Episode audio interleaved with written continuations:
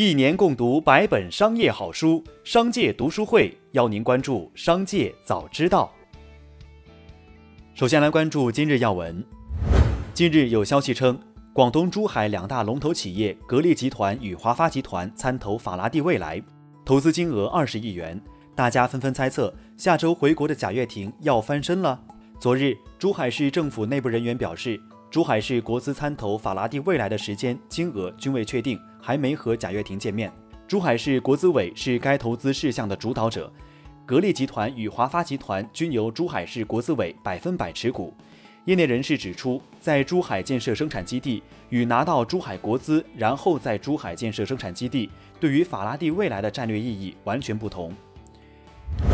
国家卫健委疾病预防控制局最新通知。符合出行条件的人员持有效新冠病毒核酸检测阴性结果到达目的地后，不需要隔离。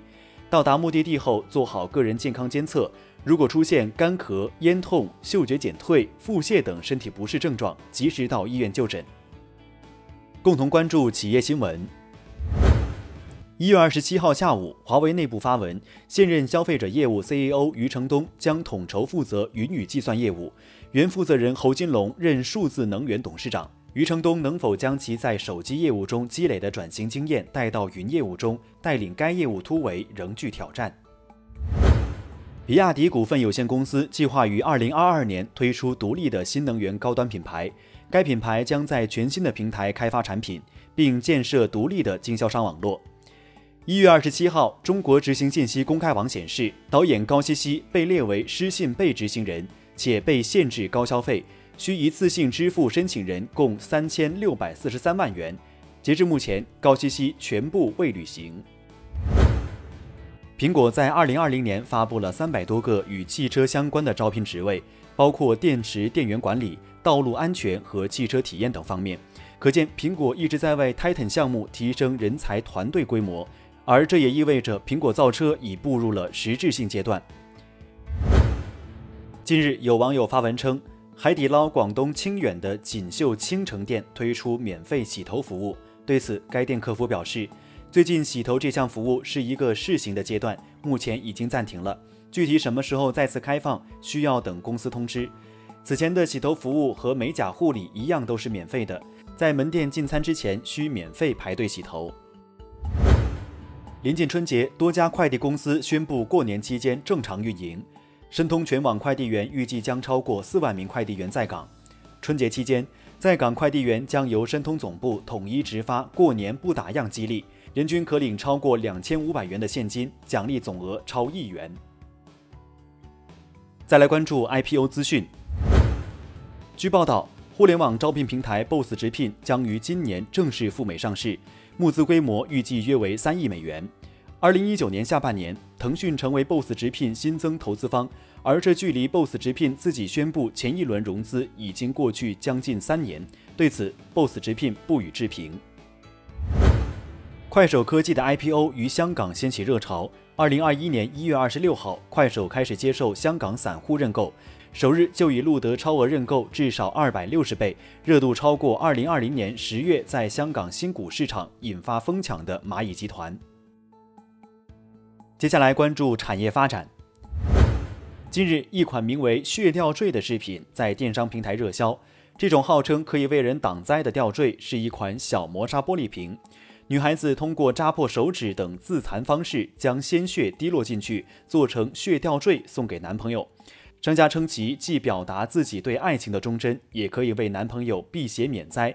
目前，多数电商平台的血吊坠已被默默下架。销售类似磨砂玻璃瓶的商家也将产品描述为装朱砂、胎毛、胎发等。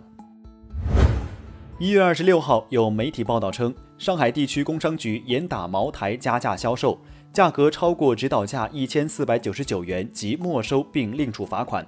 多家酒行、商超下架茅台。有批发商表示，本次活动为茅台联合本地工商打击加价销售。一月二十七号。上海市市场监管局回应称，此消息不实，目前正在准备通报。最后，把目光转向海外。最近，美国多个州都在立法授予州财政部持有黄金储备的权利。原因在于美国为应对新冠疫情而大举印钞和购债的行为，引起了美国州和地方政府的担忧。他们开始持有黄金和白银等贵金属，来预防潜在的系统性风险。字节跳动周三在一份内部备忘录中告诉员工，该公司正在削减其印度团队的规模，而且不确定何时回归。综合外媒二十六号消息，印度电子和信息技术部发布最新通知，将在今年六月永久禁止五十九款中国手机应用程序，包括抖音海外版、百度、微信和 UC 浏览器等。法国奢侈品巨头路威敏轩集团二十六号发布业绩报告显示，路威敏轩二零二零年销售额为四百四十七亿欧元，较二零一九年下滑百分之十七，净利润为四十七亿欧元，较上年下滑百分之三十四。据报道，美国航天公司 XM Space 当地时间周二公布首批商业载人航天名单，三名来自美国、加拿大和以色列的富豪购买了价值五千五百万美元的船票，将于明年一月从美国卡纳维拉尔角启程前往国际空间站进行为期十天的旅行。以上就是今天的商界早知道节目，最后还是要提醒您关注商界读书会。精选百本商业好书，一起养成一个长久读书习惯。从即日起至一月三十一日，加入商界读书会还可免费获赠复古音响，礼品有限，先到先得。微信关注“商业食堂”公众号，回复“读书会”后了解加入，期待与您相见。